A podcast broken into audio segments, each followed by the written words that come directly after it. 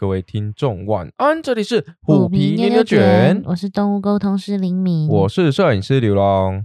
我们今天要来讲一个非常的，嗯，我觉得动物哈真的是我们的导师。嗯，当我们透过动物沟通，更了解动物们的想法，还有他们面对生命的看法之后。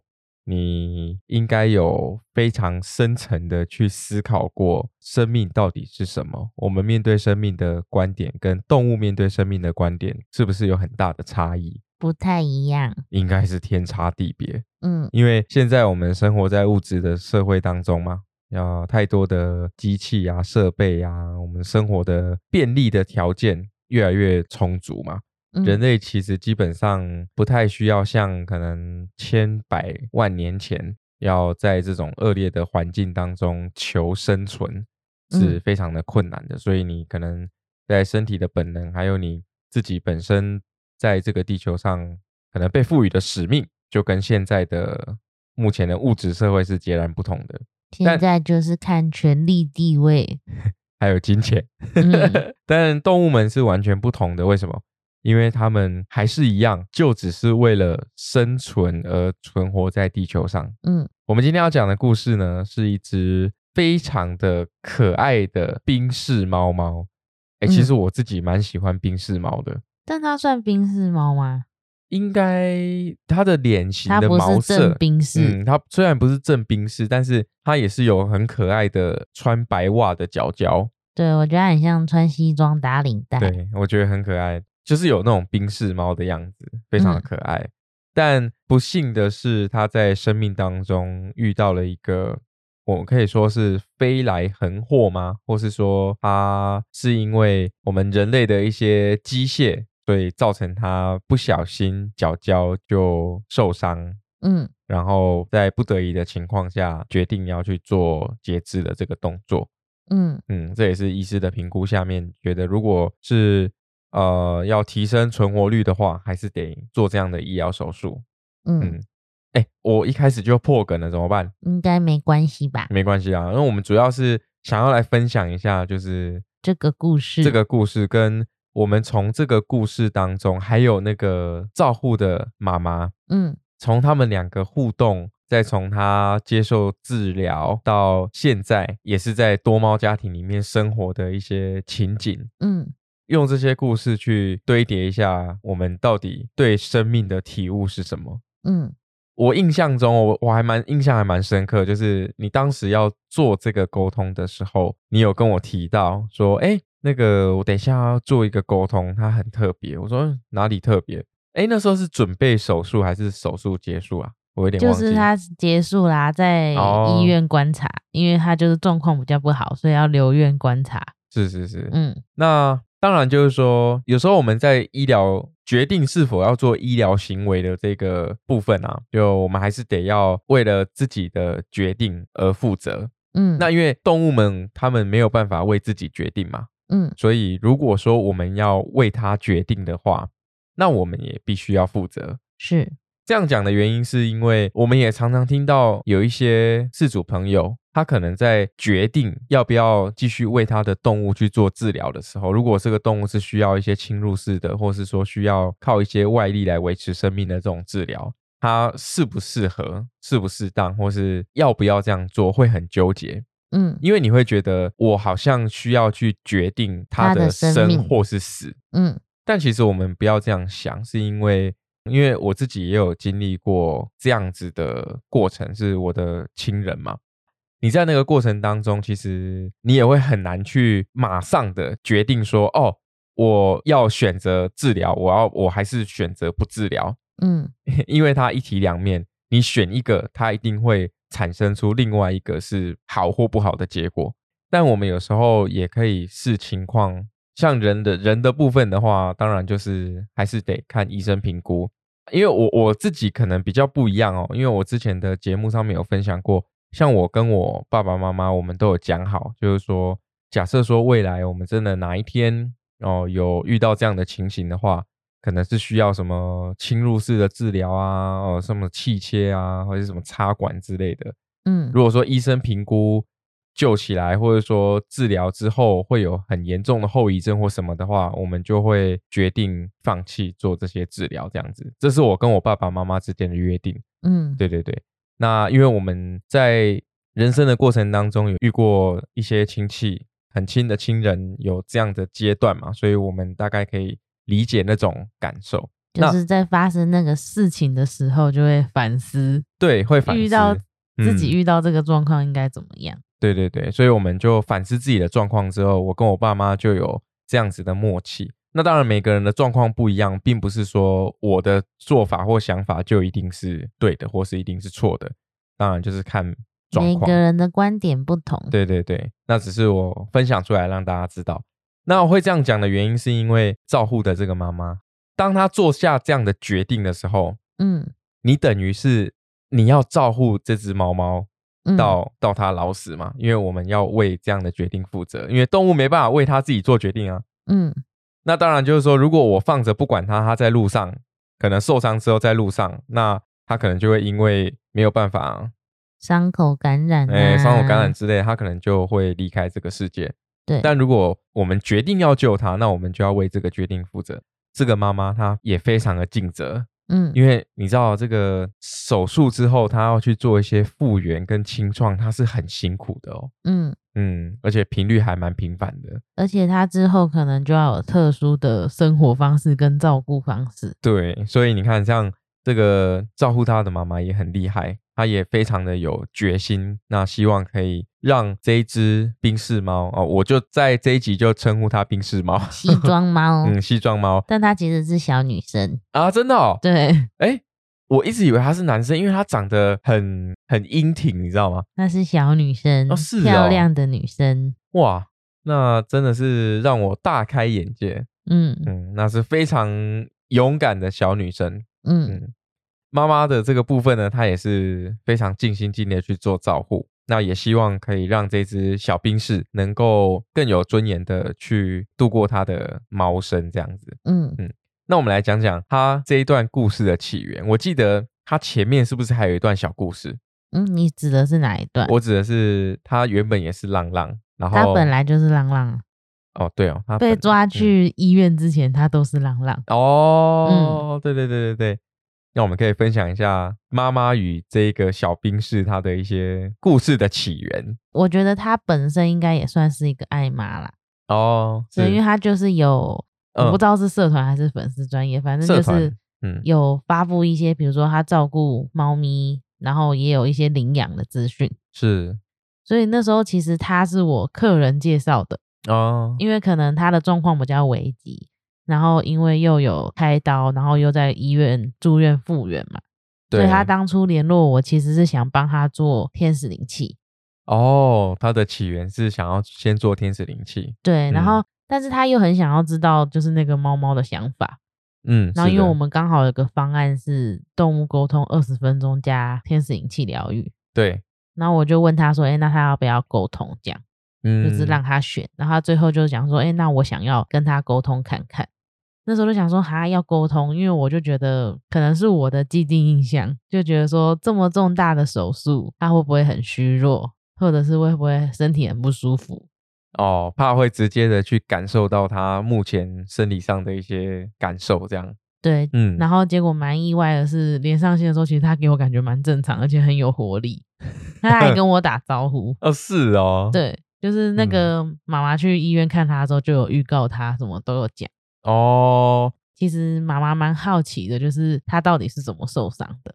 哦，所以妈妈在接到他的时候，她是不知道他为什么受伤，只有就是只有他受伤的当下就对了。没有，他其实是他长期喂养的浪浪。哦，对，就是他觉得他怎么突然有不见了，就是没有照时间来吃饭。哦，对对对，然后就想说他到底去哪了，这样。就后来他好像就不见了三天，就他们没有碰面三天。嗯，然后之后看到他就看到他拖着后脚。哦，然后就是那他的他的形容是说，就后后脚就拖着一块肉，就感觉要掉了。哇，对，就是他状况蛮糟糕的。哇，天哪！然后他那时候可能就想说，他是不是被撞或者是被咬？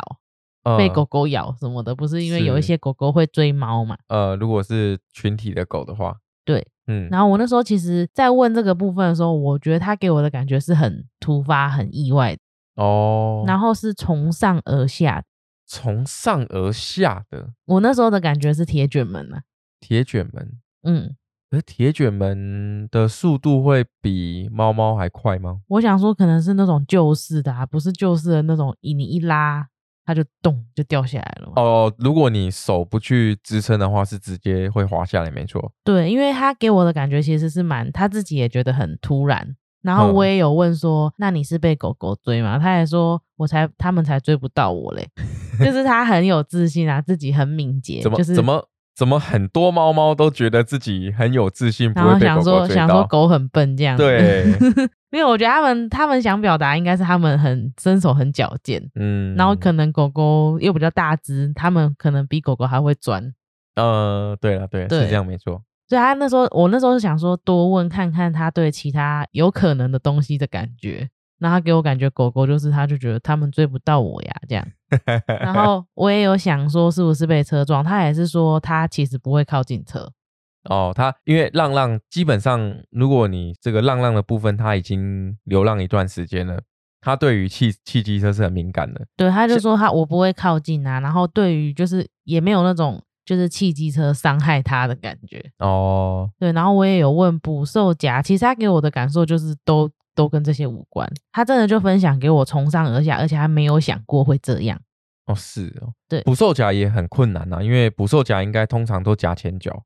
哦，猫猫猫猫猫他们在走路的时候踏进去，对对对，因为猫猫不是都退路。对，另外来说是猫猫好像哎是不知道研究还是什么忘记了，就是说它右前脚。嗯，往前走，然后再走下一步的时候，它的右后脚会去踏右前脚的位置。你说同一个位置？对对对，减少它们的足迹。哎，没错没错。所以基本上，如果它是捕兽夹的话，应该是前脚比较有可能。嗯嗯，因为他分享给我的感觉，真的他有明显从上而下哦。然后我也觉得他分享给我那种意外的感觉，就表示他其实根本就不觉得那个东西会有危险。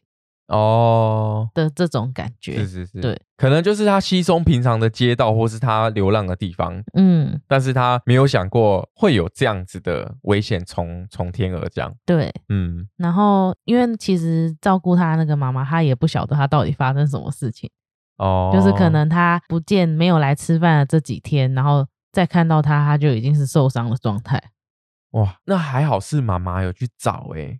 对啊，就是有去关心。对啊，如果说他没有注意，或是说像像可能像我，我就大拉拉的，就最近附近不是也有人在诱捕猫猫嘛？嗯，那当然就是说，呃，附近还是有一些喂养的足迹。嗯，然后可能就是在附近的时候，哎，突然有多了一只猫，然后说有猫哎，然后你就会讲说，啊，这个上次不是看过了，但我都记不得。嗯，对，我就。我们家附近有哪些猫，我大概知道。对对对。然后他就是给我分享这个感受，然后因为妈妈就讲说，看到他，他其实情况就已经很危急了，就是嗯，根本后脚是没有办法行走的，就等于他拖着身体在走路，这样也很危险，因为他可能细菌感染或什么的。对，所以他那时候其实应该说他也很厉害，他这样的状态还还算很矫健，就是要诱捕他也花了很多心思跟时间。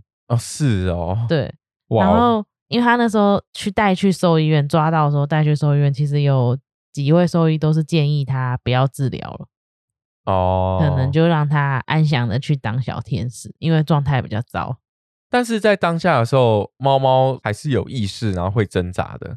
对，哦，但是可能因为他的状况太呃有点严重，等于他的右他的后脚的两只。那个应该算前肢还后肢啊？就是最后面的那一段。呃，就应该算呃，哎，就是脚掌的那一段。他们猫肉球的那一段，它是要两只后脚都是要截肢的。哇！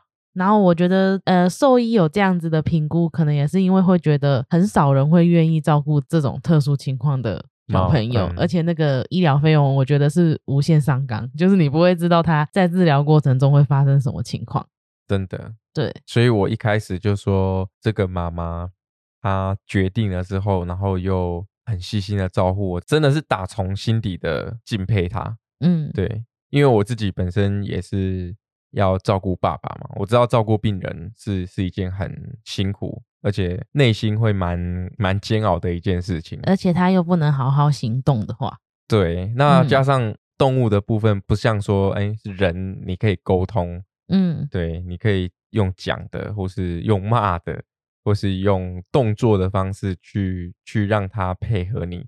那猫猫它可能，假如说它还是有一些野性，或是无法再靠近人类的话，你要去照顾它，你要去帮它做清创，然后你要去呃为它做一些事情，也是会很困难的。对，嗯，沟通的时候其实就是在问他他的想法，还有他的感觉。你你这样问感觉，你不会怕？哦？不会，因为他给我感觉是真的没有任何痛感的，就是。连上线的时候，他给我感觉就跟正常的猫咪一样。我想说，如果你连上线，然后去感受它身体的一些那个感受的话，等下感受到了怎么办？是不是？这个我我难以想象。对，但是我觉得他就是，我觉得他的意志很坚定啊，精神力很强哦，精神力很强哦。对，这这一句不错。嗯，对，然后精神力很强。因为我那时候就是问他，我就讲说他知不知道自己发生什么事情，他就说，他就他给我感觉是，嗯，好像似懂非懂，嗯，对。然后我就跟他说，我就跟他形容，就是他的脚脚就受伤了，然后如果他之后要生活的话，可能就会造成有一些不便利。你干嘛骗人家？为什么我没有骗啊？他是脚脚没有了。对啊，就是脚就是没有。你刚刚说，你刚刚跟他说脚脚受伤而已哦。没有，我不是我说受伤，然后会影响他日后的生活啊，没错啊。也是啊，嗯。对，然后他那时候就跟我讲，他就是讲说我没有后面脚脚也没关系，我还有前面的脚脚。他就说我一样能跑能走，这样。他就是给我这种感觉，很正向。但但我觉得这个是非常合理的。嗯。为什么？因为对动物来说，它。在这个地球上，最主要就是为了生存啊。嗯，他如果认为他还能吃、能走、能能做他要做的事情，那那也是一样是生活啊，也是活着。对，也是活着。嗯，所以他如果假设我们把我们自己的欲望啊，也减低到只有生存这么简单的话，那会不会会比较快乐啊？其实我有时候会想这个问题。可是有时候还是会碰到一些，比如说意志力没有那么坚定，可能身体状态太糟了。嗯，对，那种他还是没有办法，但是就是这个小朋友，他给我感觉就是意志超坚定，主要是他精神力也很猛。嗯，对对。然后我那时候就有把我感受到的跟这个妈妈分享，然后那妈妈是说，她她给我她回复了，她说她之后回复我说，她觉得她松了一口气。嗯，怎么说？就是她其实当初在找愿意治疗的兽医。可能很多兽医都看这个情况，可能不接啊，或者是就会建议他要让他安详的睡着，因为毕竟后续的照护真的会很辛苦，而且医疗费你真的是问号，你只能打问号。对对对，所以我觉得兽医的评估也是有道理的。对，因为不是每一个人都可以负担做到这件事，而且。这么尽心尽力的去做到这件事情，对，所以我那时候就把就是小朋友的状况跟他讲，他就说他觉得他松了一口气的原因是因为他其实也感觉到他想活着，想生存，嗯，是，然后他也很怕是自己的执念，就比如说一直硬要带他去看医生，或者是一直硬要去帮他处理这件事情，然后让他继续活着，他觉得好像有一点煎熬，真的。对，嗯，这个不要说这个妈妈，任何人都会，对他就会觉得是不是我自己硬要救他，然后可能他不想的这种感觉，对，对，但我就跟他说，我感觉到的是这样啊，就提供给他参考，但是他是说他自己也觉得在抓到他，然后在治疗他这个过程，他也是这样子的感觉，啊，你说猫猫它其实展现出来、投射出来、展现出来的也是希望生存嘛。对，然后我们那时候其实就跟他讲说，就是他可能还要住院呐，然后还要再做一些治疗啊什么的。他也给我感觉就是他会配合。但说实在的，那个妈妈在帮他做一些清创的时候，猫猫好像都蛮配合的。对啊，它很配合，就是我觉得也是蛮厉害的。如果以浪浪来说，对啊，嗯，这个如果我是这样看哈，当然我我不知道是真是假，嗯，那应该说我没办法确定我讲的是不是对，但是。有一种命中注定的感觉，对，好像他妈妈就是会在这个生命中遇到他，嗯，然后那个小兵士就会是在生命中遇到这样的困难，然后投靠了妈妈。对，但是其实我觉得，像我们照顾虎妞好了，比如说她生产的时候，那时候不是很危急嘛，就是最后一只算是有点夭折。我也觉得我们在比如说带她去看医生，然后等到他恢复的时候，其实我觉得虎妞给我的感觉也不太一样，她好像知道我们帮她做了什么事情的这种感觉，嗯，就是我们救了她了的这种感觉。讲白话一点，就虎妞当时的状况是真的很危急，因为。我们送他要准备要送他去医院的时候，他的气息软趴趴的，对他的整个心率跟气息是很很虚弱的。嗯，对对对。然后我我觉得可能是虎妞对我们的信任度真的太高了。嗯，所以当我们带她去医院，然后在医院用她最后的力气把这个夭折的这只猫猫生小猫猫生产出来之后，然后医生就赶快做了一系列的一些检查，嗯，然后打针啊或是什么有的没的。然后再那个再照一次超音波，这样子确认她已经子宫内没有胎儿。嗯，她都很配合哎。对啊，而且他他当时其实有凶，但是他是凶别的猫，不是凶人。对，因为兽医就会有其他小 小动物嘛。他是凶别的猫，不是凶人。所以但我觉得可能是他生小孩，他可能就觉得他有小朋友在身边，是是是，这是本能。对，那。那时候，呃，我们就是从医生这边接到没有来到这个地球的那只小猫猫的时候，嗯，虎妞也不会要抢啊，或是说很激动的要来保护他的小孩之类，他好像就很放心的让我们去接受他，嗯，就好像他当时在家里生小孩的时候，他也是把猫猫就这样咬来咬去。丢来丢去，不然就 是丢丢到我们前面。对 对啊，然后我们去帮他一起照顾小猫，或是摸摸小猫的时候，他也都。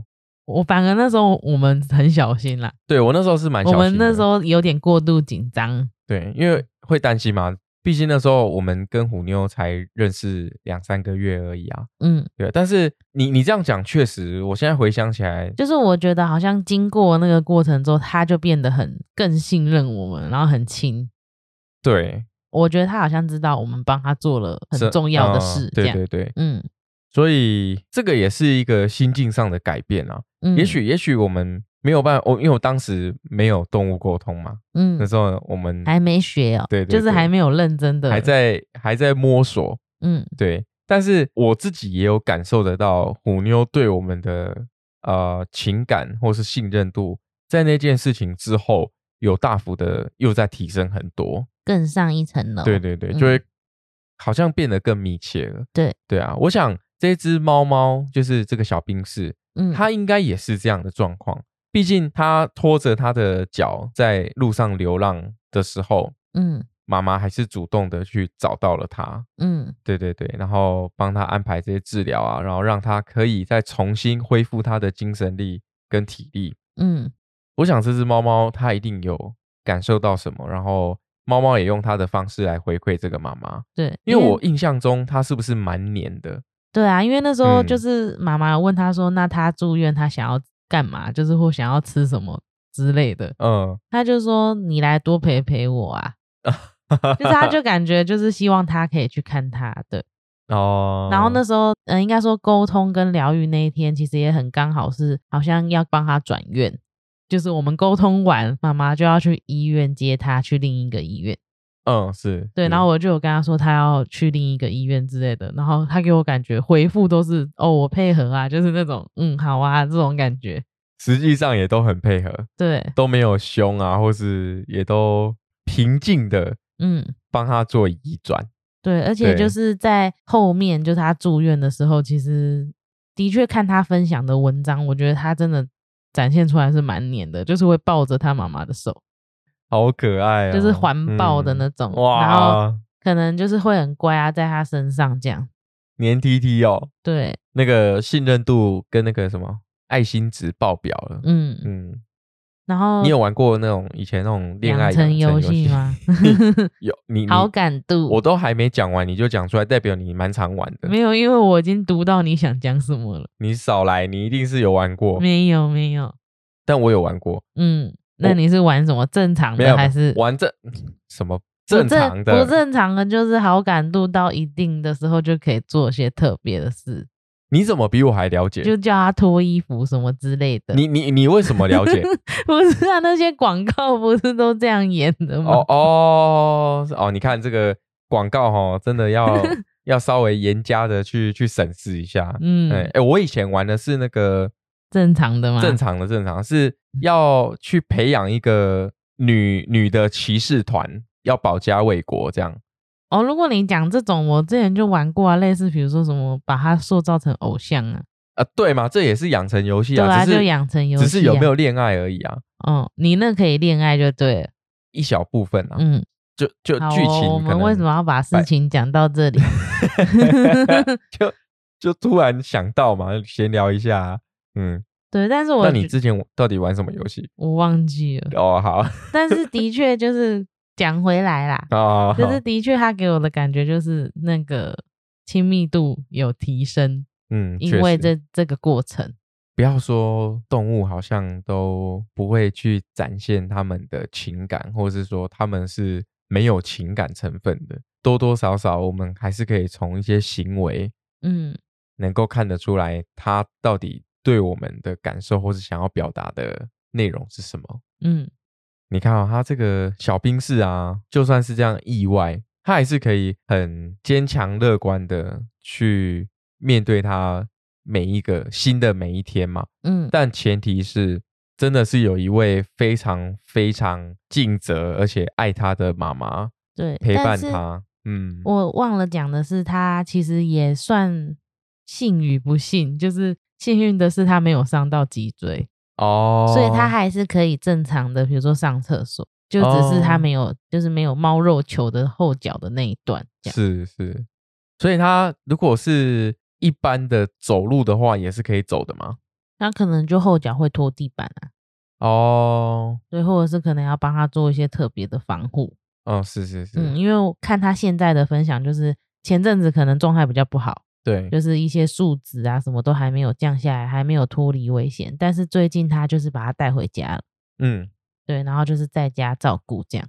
哦，然后你不是有看到那个文章，就玩具富翁啊，他有一大堆玩具，对对对，还有一大堆娃娃，然后就是都是躺在软软的地方，因为可能怕他脚受伤。对，嗯嗯，在环境上面也做了很大的调整，一定要因为跟平常的猫咪还是会差很多。对啊，你看这个。我说实在的，要你要有多大的决心，嗯，还有你真的很真心的想要为这个动物啊，不要讲动物啊，人好了，为了这个人或是为了这个动物去付出的，哎，在世界上能够找到真心对你的有几个？嗯，对不对？所以说你刚刚讲的也对，是幸运也是不幸，嗯嗯，他可能在不幸的过程当中遇到了脚脚受伤，然后失去了脚脚，但是幸运的是他。也许能够在后半辈子的猫生都有一个真正很爱它的妈妈照顾它。嗯嗯，所以你看哦，有时候我们常说小动物是我们的生命导师嘛。嗯，那我们从一般的视角去看动物的时候，我们只能用嗯学术界的方式去认识它。或是说去了解动物的方式，或是它的动物的生存的行为跟模式去了解它，但我们没有办法去真正的体会到它们到底对于生命的认知是什么。嗯，我们在动物沟通的过程当中，也许就是要透过我们的认知去解释，或是去将他们所感受到的。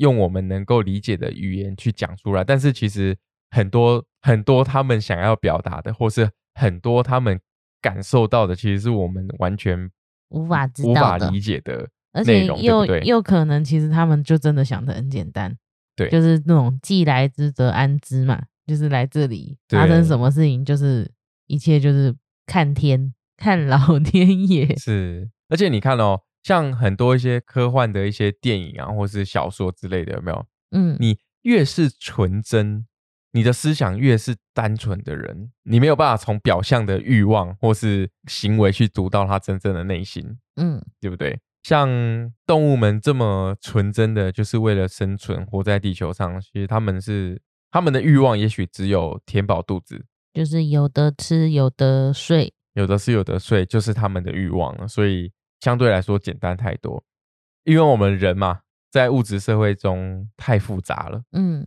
我们身上的压力也太多了，什么都想要。对，第一个是什么都想要，第二个是我们每天要面对的压力也太多太庞大了，所以有时候我们会用我们的角度，把一些很单纯的事情给复杂化了。嗯，就好像动物沟通一样，如果我们没有办法去静下自己的心，去用最纯真的内心面对你要沟通的动物的话，那其实是很难沟通的。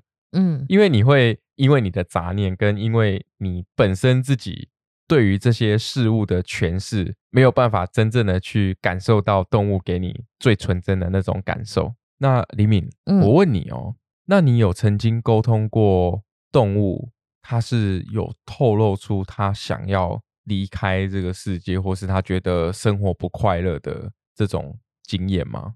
嗯，其实我应该说，我最近期近期，因为有碰到很多。以前服务过的小朋友，他们都去当了小天使。是，我觉得我最多就只会感受到目前啦，我自己感受的就是会感受到他们可能有恐惧哦，可能就不晓得离开后是怎样哦。但是他们不是恐惧面对离开的那个当下。而是恐惧说，哎，我我离开之后啊啊，未未来是什么啊？这接下来是什么事情？对，就是给我感觉就是有点茫然。可能我们我们人 在最后那个阶段也是想这种问题，应该会更应该会更茫然。对对。但是他那时候其实就是沟通过的小朋友，比如说像是状况不太好的，可能最后兽医建议安乐的，或者是很自然的，就是比如说身体状况越来越不好离开的。其实我感觉到蛮多，绝大部分其实他们都。不会有什么抗拒，或者是不会有什么很负向的思考。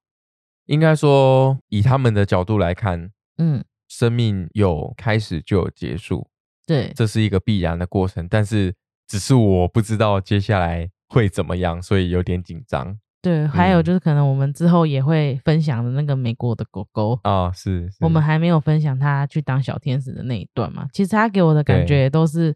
他那时候像就像他跟我讲，他说他要去找姐姐了。对，就是 他要去找他的狗狗姐姐。然后有碰过，就是会觉得，哎，那我去当小天走的时候会怎样？然后比如说像我们一直跟他讲跟着光走啊什么的，他们就有一个困惑，说那他要来了没？的这种感觉。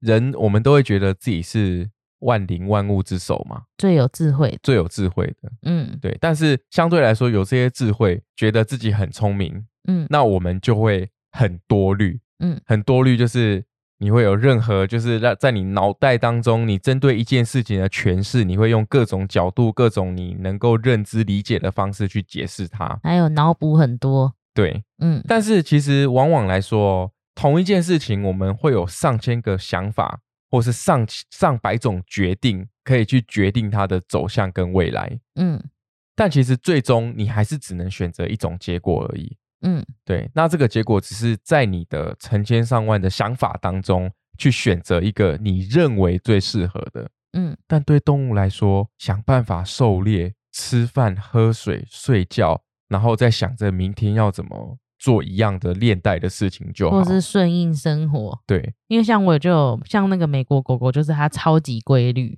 是它可能就是什么时间点就要做什么事情，对，然后什么时间点就要干嘛，然后该睡觉就是要睡觉，然后看到看到照顾它的人不睡觉，它还会去唠叨的几句，这样 就是他们的生活其实就是每个小朋友的个性不一样。对，像这种他就会觉得他要有规律的生活，就连他在生病的时候也是。是，所以你看哦，像这个部分。如果我们真的是用本能、单纯，就是要去狩猎啊，填饱自己肚子啊，每天就是想办法填饱肚子过明天，嗯，而不是说我要想办法赚钱去买吃的，然后还要买好多好多东西，有这些欲望去过明天，那个想法是完全不一样的。嗯，有时候当我在想事情或是想要解决事情的时候，我不会去让同一件事情去想上千百万种可能。反而我可能会稍微深呼吸，静下来，这样凭直觉，对，凭直觉，然后去感受一下，到底哪一个想法或是哪一个做法真正的适合我。嗯，就我们很难像动物一样去很坦然的面对生命啊，或是面对这个地球跟世界，就是遇到他们就是那种遇到什么事情哦，好，那就这样，对，然后就换一个模式继续生活，对对对，那，他们就是完全全然的用直觉在过生活，那我们的话没办法靠直觉啊，当然有些有些生理的反应，或是说一些危急时刻，还是得靠直觉来来帮你下判断，但是这个直觉之前是你必须要训练自己啊。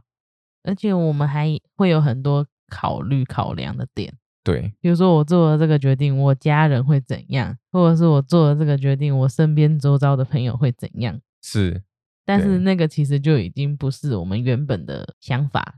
对啊，所以这个就是我们跟动物截然不同的差异。嗯，就像我们李敏在做动物沟通的时候也是一样，你不会用你的角度去帮动物思考，而是你会想办法的去。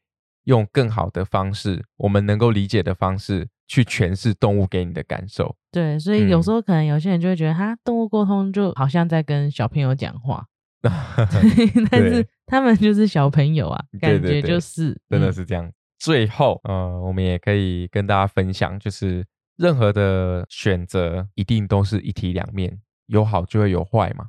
嗯，那如果我们能够去思考，就是选择一个。更美的，然后很有智慧的，而且你自己不会后悔的决定，你自己也认同的，对，那你也要为这个决定去做负责的话，那其实它就是一个对你来说是好的结果啊，最好的选择。对啊，对啊，嗯，那也不需要说太过在意，例如说像我们遇到关于生命的事情的时候，嗯，对，因为像我当时我们家人也一起。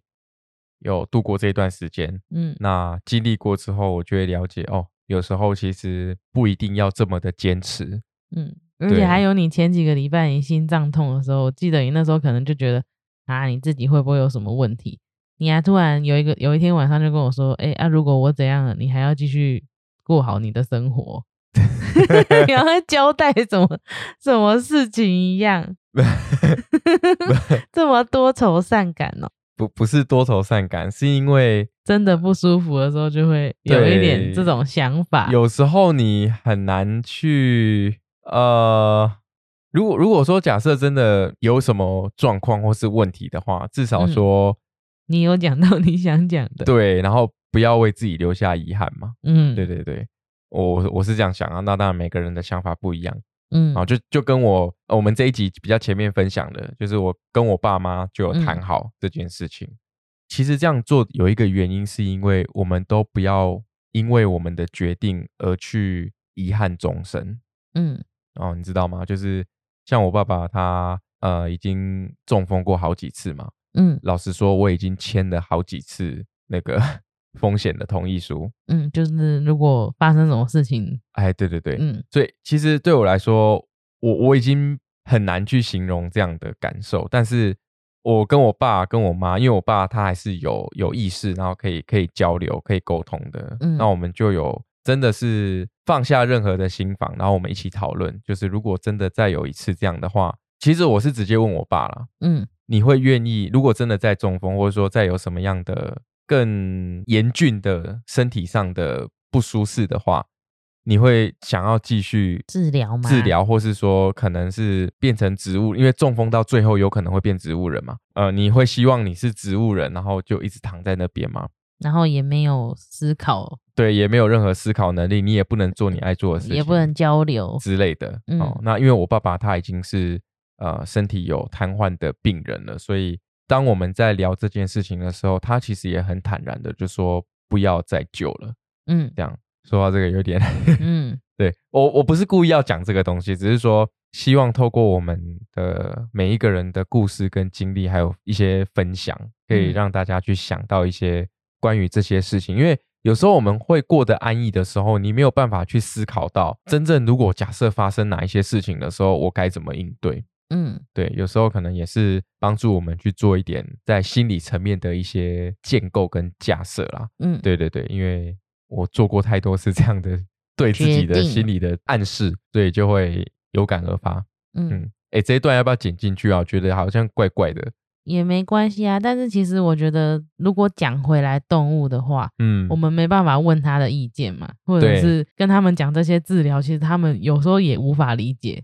如果你跟他讲你要一直打针哦，他就会说我不想打针。对啊，什么是打针？我不想打针，或者是我不想打针。对对，但是我我们前面一直在分享，比如说要要养宠物之前要有的心理建设，就是比如说像我们都会都有讨论好，如果虎妞虎皮发生什么状况的话，我们应该要怎么决定？对，就是发生到什么程度的时候，我们应该要怎么做决定？这样。嗯，这个我们都有讲好。对，其实我觉得这些真的都要先想过，才不会在你发生的时候你很慌乱，或者是发生的时候你会觉得你要做这个决定很很痛苦、很纠结。对，或者是我觉得最简单的就是你真的去感受那个小朋友给你的感觉，比如说像我们今天分享的这个冰室猫，其实他照顾他的那个妈妈，他自己也说他感觉到他就是有满满的求生欲望。对对，或者行为上表现出来也是这样子啊。他展现出来的其实还是一样，就是我想吃饭，然后我不排斥，我在求生存。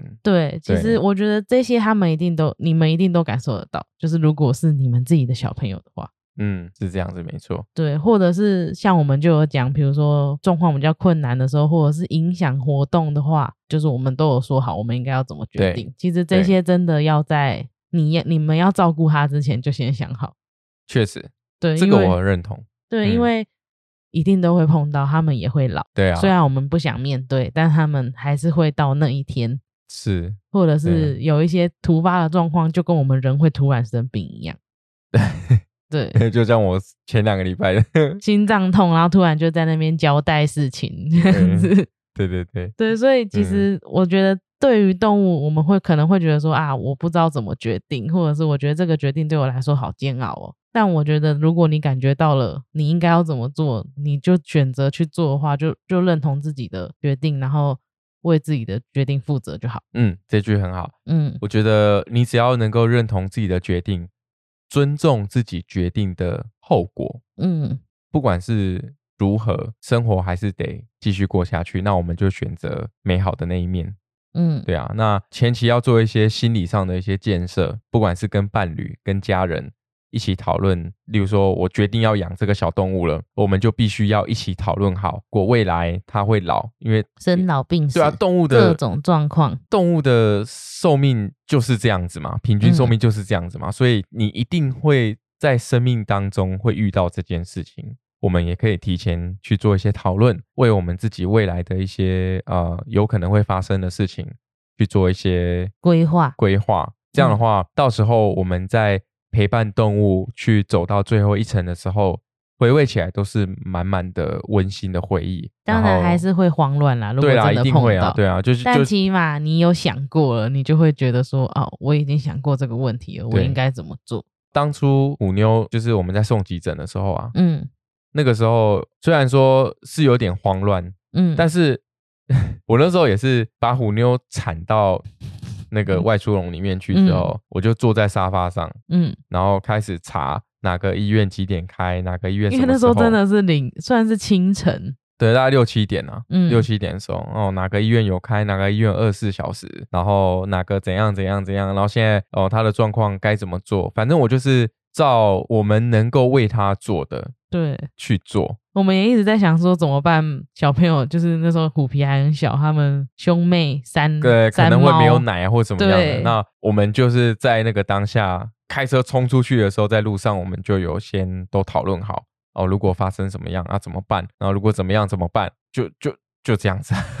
嗯，对。哎，我这一集本来要讲冰室猫这么努力生存的感觉，结果不小心就讲到这些来了。但有时候确实是这样，我觉得是有互相关联的。啊就是你应该说，它是因为它生命中它发生意外，所以它可能会过跟不同的猫咪不一样的人生。猫生，哎，对，跟不同呃，跟其他猫咪过不太一样的猫生。嗯，对。那我们还是一样，生命都会有生老病死。就是就算没有意外，也是会生病啊。也是，对呀。我还是要强调，嗯，动物真的是我们的老师。对，嗯，从他们身上真的可以学到很多东西。我那时候在剖那个冰室猫的文章的时候，就下面还有朋友留言说，他就很像那种我们有些人不是有一些状况啊，轮椅，然后他们还是一样可以，比如说打球啊，对对对，生命斗士的这种感觉，对，是啊，我们都不要放弃任何的机会，嗯嗯，就像这只猫猫一样，希望我们也可以从它的生命过程当中学习到一些对于生命的看法，然后更尊重，也更欣赏任何一个生命在这个地球上它的生活的过程。